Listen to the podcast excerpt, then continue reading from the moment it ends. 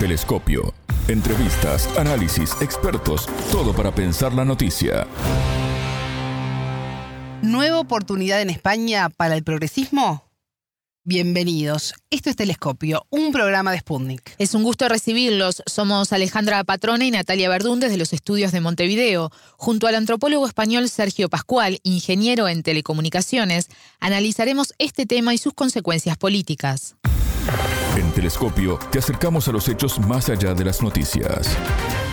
Bueno, les he convocado aquí para trasladarles que Su Majestad el Rey, finalizadas las consultas con los representantes de las fuerzas políticas presentes en el Congreso de los Diputados que han querido acudir a esta cita y de acuerdo con lo previsto en nuestra Constitución, me ha comunicado su decisión de proponer al señor Pedro Sánchez como candidato a la presidencia del Gobierno. El presidente del gobierno español en funciones, Pedro Sánchez, intensificó las negociaciones en busca de acuerdos y alianzas tras ser propuesto por el rey Felipe VI para un nuevo debate de investidura presidencial. El anuncio fue realizado por la presidenta del Congreso, Francina Armengol, a quien recién escuchábamos, que recordó que la fecha límite para formar gobierno es antes del 27 de noviembre. Para gobernar un partido o coalición, debe lograr una mayoría funcional de 176 escaños en la legislatura de 350. El PSOE cuenta con los respaldos de sus 121 diputados, a los que piensa unir los 31 de Sumar, seis diputados independentistas vascos de E-Bidú y los cinco nacionalistas vascos del PNB. El líder socialista rechazó la celebración de un referéndum de autodeterminación de Cataluña un tema que condiciona el apoyo de los independentistas. La negociación está centrada en los votos de los secesionistas catalanes del ERC y de Junts, que cuenta con siete parlamentarios cada uno. La postulación de Sánchez como candidato se produce tras el intento fallido del candidato del Partido Popular, Alberto Núñez Feijó, la semana pasada. De no lograr los apoyos para ser investido presidente, habría una repetición electoral en España el 14 de enero. El entrevistado. Para profundizar en este tema ya tenemos en línea a Sergio Pascual, él es antropólogo e ingeniero español en telecomunicaciones. Sergio, bienvenido a Telescopio, ¿cómo estás? Es un gusto recibirte. Pues muy bien, un gusto estar contigo de nuevo, Ale, y un saludo muy afectuoso a los seguidores de Telescopio. Muchas gracias. Sergio Pedro Sánchez fue designado por el rey Felipe VI como candidato a la investidura presidencial. ¿Se abre aquí una nueva oportunidad para él? ¿Cómo analizás este anuncio? Bueno, en realidad este era un anuncio muy previsible en, España, ¿no? En el momento en el que las elecciones generales del 23 de julio eh, dibujaron el reparto de los escaños que dibujaron, era prácticamente imposible que las derechas eh, pudieran acceder al gobierno, porque juntas no llegaban a la mayoría simple que requiere la Constitución española para gobernar. Eh, y eso significaba que el único que podría intentar formar gobierno sería el progresismo junto con los partidos eh, independentistas, autonomistas, etcétera. Eh, y esto es lo que ha pasado. Lo único es, la único, digamos, el único que explicaría el por qué se ha retrasado desde julio hasta ahora la designación de Pedro Sánchez es porque el rey optó por darle la posibilidad de la investidura primero al que tenía más escaños, que era el Partido Popular pero tenía más escabeños en solitario, no junto con los aliados que necesita para llegar al gobierno. Es una anomalía de nuestro sistema democrático que, bueno, que nos ha hecho perder dos meses eh, porque el Partido Popular se empeñó en efectivamente intentarlo, aun sabiendo de que no podía lograrlo, y ahora, pues por fin, entramos ya en, en la negociación que todo el mundo está esperando, que es la negociación entre Pedro Sánchez y el resto de fuerzas progresistas y los independentistas para ver si llegan a un acuerdo y tenemos cuatro años de gobierno progresista en España. Sergio, ¿consideras que la decisión que tomó Sánchez el pasado 29 de mayo de disolver las Cortes y adelantar las elecciones generales al 23 de julio, luego de, la derrota del PSOE por el opositor PP en los comicios municipales, terminó fortaleciéndolo y le dio tiempo para reposicionarse? Sin lugar a dudas, ¿no? a las pruebas nos remitimos. Lo que sucedió en realidad fue que en las elecciones de, mayo, la, izquierda, la izquierda del Partido Socialista, lo que ahora está representado en Sumar y antes era Podemos, eh, se, se, presentó a las elecciones muy dividida. Eso provocó que las derechas pudieran sumar fuerzas y hacerse con la mayoría de los gobiernos regionales y, por lo tanto, tener más peso y más fuerza que nunca. En ese escenario, Pedro Sánchez convocó elecciones lo cual implicó dos ventajas competitivas para él, o tres, diría. La primera es que obligó a la izquierda a ponerse de acuerdo, después de la debacle de ir separadas a las elecciones municipales, se pusieron de acuerdo por fin y fueron juntos eh, como sumar, lo cual ha permitido que luego, junto al Partido Socialista, eso garantice o permita una mayoría y un gobierno ahora del, de, progreso. Dos, consiguió que los españoles vieran en primera persona cómo la derecha del Partido Popular se ponía de acuerdo con la extrema derecha de Vox para formar estos gobiernos de, las regiones y de los municipios y eso eh, activó al voto progresista que no quiere que España sea gobernado por los herederos del franquismo. Y tres, eh, consiguió que eh, se acortara el tiempo para evitar, digamos, que la derecha hubiera podido estar los próximos seis meses diciendo convoque usted elecciones porque los españoles ya nos dieron a nosotros la mayoría en las elecciones municipales. Así que fue sin duda una buena decisión que luego la realidad le ha, le ha acabado dando la razón. ¿no? Aquí en América Latina, tener un rey y que la elección del presidente tenga tantas etapas y negociaciones, más allá de los votos de, la primera votación, en este caso en julio, nos es este, bastante ajeno. Eh, cuando hablamos de este tema nos llegan consultas de toda la región, ¿no? distintas partes, y se explica un poco por qué España en las elecciones generales eh, no elige directamente al presidente, sino a un parlamento. Y en ese sentido, quiero consultarte por qué Feijó no logró los apoyos suficientes en el Congreso. Bueno, como bien has explicado, en España nosotros no elegimos a nuestro presidente de gobierno eh, de forma directa, como si se hace en las repúblicas latinoamericanas. Nosotros elegimos un parlamento, es decir, elegimos a los partidos políticos que se van a sentar en el parlamento y que entre ellos van a tener que ponerse de acuerdo para eh, tener una mayoría de la, de la Cámara y así designar a un presidente. En España hay 350 eh, diputados en el Congreso y tienes que conseguir tener 176, la mitad más uno, para poder gobernar. Eh, ¿Qué sucede? Que la derecha en España ahora mismo tiene 172 escaños y sobre todo no tiene la posibilidad de aliarse con nadie, porque hasta ahora la derecha, digamos, democrática eh, se había, había podido llegar a acuerdos con otras fuerzas liberales, de regiones, eh, incluso con algunas eh, otras fuerzas, digamos, incluso de izquierda, pero que, representaban a otras, a otras voluntades. Pero en el momento en el que estamos en España, en el que la derecha, entre comillas, democrática se ha aliado con la extrema derecha franquista, ya no hay ningún otro partido político que quiera ni siquiera eh, pensar en acercarse a, hacer algún tipo de acuerdo con, con estas fuerzas, ¿no? Y eso es lo que hace que la derecha hoy día esté aislada en el Parlamento español y tenga, esté incapacitada para llegar a ningún tipo de acuerdo que le permita conseguir esos 176 escaños. Se ha quedado muy cerquita, uh 172, pero faltándole cuatro no llega y, y, sin embargo enfrente tiene a un grupo que consigue sumar 178 escaños. En realidad lo que, lo que une a ese grupo fundamentalmente es que no quieren que gobierne la derecha y la extrema derecha en España. Sergio, el fracaso de Feijó en la primera votación ya puso en marcha el reloj para unas nuevas elecciones.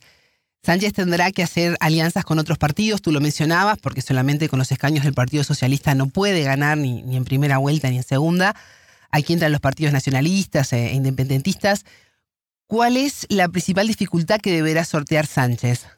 Bueno, los partidos independentistas, en particular eh, Junts, eh, Junts, que es un partido independentista de Cataluña que tiene a su líder principal eh, exiliado en Bruselas, en Bélgica, han sido muy reacios a llegar a acuerdos con el Partido Socialista durante la legislatura anterior. Otros partidos, como Esquerra Republicana o el Partido Nacionalista Vasco, sí que habían llegado a muchos acuerdos y, aunque en algunas leyes no le, no le apoyaban al Partido Socialista y a Sumar, que es a Podemos, en la práctica sí que habían sostenido, ¿no? digamos, el gobierno. Sin embargo, eh, Junts siempre votó en contra de todas las propuestas del gobierno anterior ahora tienen que conseguir cambiar esa dinámica, la dinámica de cuatro años en los, cuales han estado enfrentados, porque además Junts es un partido de centro-derecha en lo económico, tiene que modificarse.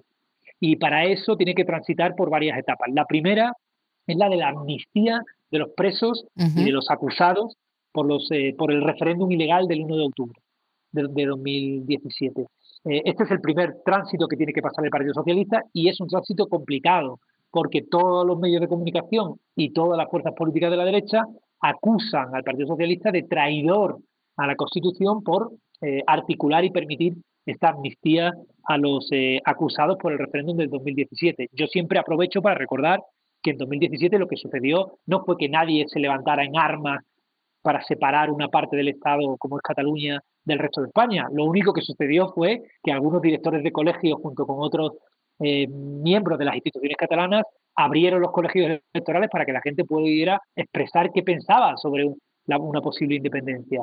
Esto claramente es un delito, eh, en España se ha tipificado como delito, pero desde luego no es un delito que, parezca que sea imperdonable o que atente contra la esencia mismo misma de la Constitución española. ¿no?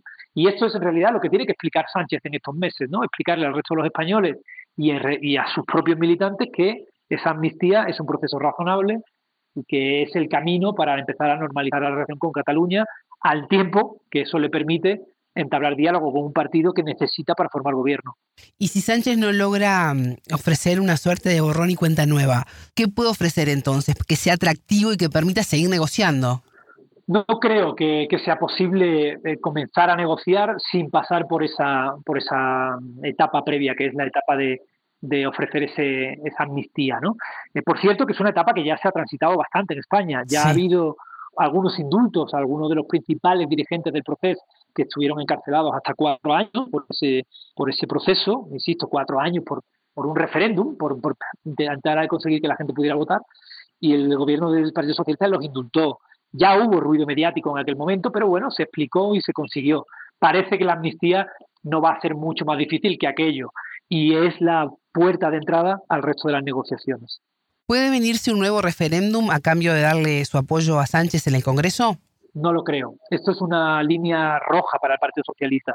Un referéndum de independencia no es factible bajo el marco constitucional actual español. Lo que sí puede darse es algún proceso eh, de consulta o algún proceso de bueno pues de pues esto no de, trasladar la pregunta al pueblo catalán sobre el acuerdo al que se llegue entre las autoridades catalanas y el gobierno del estado es decir eh, si la solución al conflicto es pues no sé, pensemos en la solución canadiense.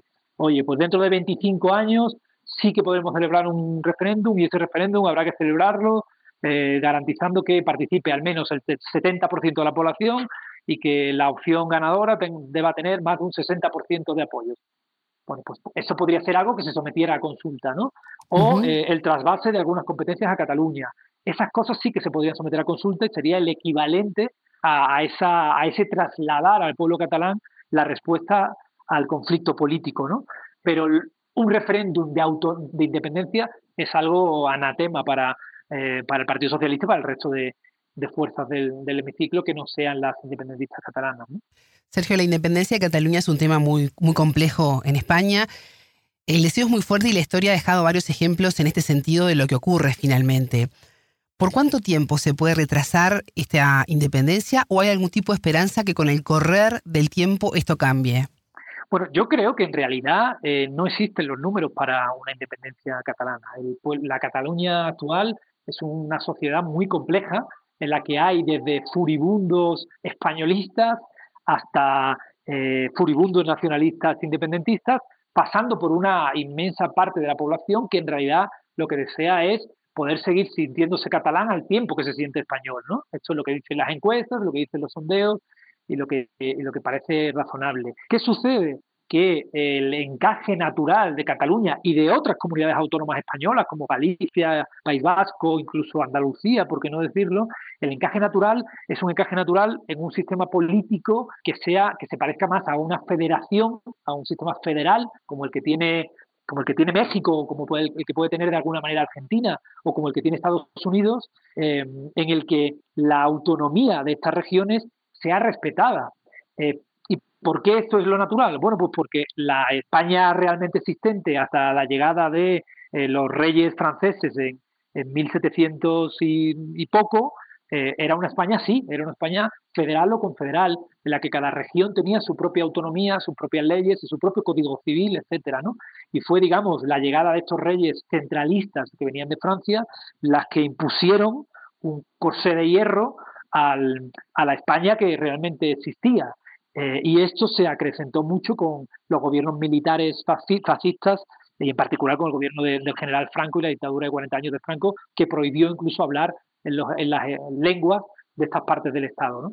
¿Hacia dónde deberíamos ir desde mi punto de vista? Pues hacia una federación española, una federación en la que cada cual se sintiera a gusto y pudiera decir que es español al tiempo que es catalán o vasco o andaluz sin ningún tipo de, de problema y utilizar sus lenguas sin ningún tipo de problema y utilizar sus propias normativas y leyes sin ningún tipo de problema, mientras que se mantiene dentro de esa estructura federal común, ¿no? De la misma forma que, no sé, pienso en el estado de Jalisco, siendo parte del Estado mexicano, a pesar de que decide cuándo son sus elecciones internas y otras cuestiones de, índole interno, o incluso en Estados Unidos, en California eh, puede ser eh, legal el aborto y fumar marihuana y es está completamente prohibido a lo mejor en, en Virginia. Eh, bueno, pues esta es una realidad de un Estado que no se ha roto en mil pedazos por ser federal. Sigue siendo Estados Unidos y todo el mundo tiene su bandera americana puesta en los jardines de sus casas, ¿no? ¿Por qué no puede aspirar España a un modelo de ese, tipo? Bueno, pues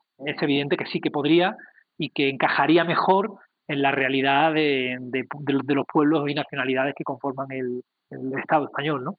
Sergio, desde la primera votación en el Congreso a el 27 de septiembre, el reloj ya empezó a contar. Desde esa fecha hay un plazo de dos meses para que un candidato obtenga el respaldo de la Cámara Baja. Y si Sánchez no logra armar esta mayoría, bueno, habrá una convocatoria de nuevas elecciones que están previstas en este caso para el 14 de enero de 2024. Esta situación no es nueva en el país, pero ¿cómo repercuten estas extensiones en la definición del presidente del gobierno español en el país? Bueno, en realidad él, no puede en este momento hacer nombramientos, no podría, por ejemplo, cambiar a un ministro a quien quisiera cambiar, no puede, eh, em, no puede emitirse decretos leyes, es decir, no puede gobernar por decretos. Si hubiera alguna urgencia, eh, sería difícil que el gobierno pudiera articular presupuestariamente respuestas a estas emergencias y eh, está de alguna manera maniatado, ¿no? para también para tomar iniciativas legislativas y para llevarlas al Congreso, porque claramente no tiene la legitimidad de, estar de ser un gobierno electo, sino que simplemente bueno pues está en esa labor de, de darle una continuidad funcional al aparato estatal, pero sin poder tomar eh, decisiones de, de calado y de profundidad. ¿no? Esto, mientras que digamos no concurran circunstancias extraordinarias, pues eh, no es demasiado grave. Eh, hemos llegado a estar casi un año con el gobierno de Mariano Rajoy en funciones, pero evidentemente no es lo deseable. ¿Y qué desafíos tendrá que resolver primero quien se convierta en el nuevo presidente del gobierno español? Bueno, el primero es este, ¿no? El, el desafío del modelo territorial, ¿no?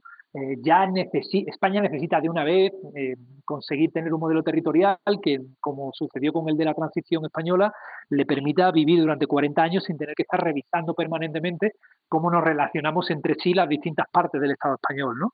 Esta va a ser la gran tarea del gobierno que entre eh, y además va a ser la gran tarea porque le van a obligar sus socios parlamentarios a que, a que se encargue de ella. ¿no? Pero eso no quita que hay em, tareas importantes de, otro, de otro orden de magnitud que están en el horizonte, ¿no? como, como el papel de España en la Unión Europea, como la seguir eh, acortando las brechas salariales que son enormes entre las rentas más bajas en España y las rentas más altas, o problemas capitales para la sociedad española, como es el problema de la vivienda, ¿no? que es un enorme problema en este momento en España, eh, un país en el que los jóvenes no se pueden emancipar, no se pueden ir de casa de sus padres porque es prácticamente imposible para ellos eh, alquilar una vivienda, ya, no ya ni siquiera pueden soñar con comprar una, pero se está haciendo imposible incluso alquilar una vivienda. ¿no? Eh, eso, si lo sumamos a otro de los grandes desafíos que creo que es global, como es el del cambio climático, España es una región que está muy próxima a zonas climáticas áridas, como son las del desierto del Sáhara en el norte de África, y está amenazada con la desertización, particularmente Andalucía, eh, desde hace muchos años. Las sequías que están asolando eh, la parte mm, meridional española, el sur, están siendo muy graves y es un desafío para cualquier gobierno que entre enfrentar cómo adaptarnos a un cambio climático que ya no es algo que podamos parar, sino que ya está aquí encima nuestra. Lo que podemos es ralentizarlo y evitar, digamos, sus más funestas repercusiones, pero que sin duda ya ha empezado a, ejercer un, y, a, provocar daños invaluables y esta va a ser una de las tareas fundamentales del próximo gobierno. Sergio Pascual, antropólogo e ingeniero español de telecomunicaciones, muchas gracias por estos minutos con Telescopio. Ha sido un verdadero placer, Ale, y de nuevo un saludo muy afectuoso a los seguidores de, Telescopio y de Sputnik. Telescopio. Ponemos en contexto la información. Hasta aquí Telescopio. Pueden escucharnos por spundinews.lat. Ya lo saben, la frase del día la escucharon en Telescopio. Todas las caras de la noticia en Telescopio el encaje natural de Cataluña y de otras comunidades autónomas españolas como Galicia, País Vasco, incluso Andalucía, por qué no decirlo, el encaje natural es un encaje natural en un sistema político que sea que se parezca más a una federación, a un sistema federal como el que tiene como el que tiene México, como el que puede tener de alguna manera Argentina, o como el que tiene Estados Unidos, eh, en el que la autonomía de estas regiones sea respetada. Telescopio. Un espacio para entender lo que sucede en el mundo.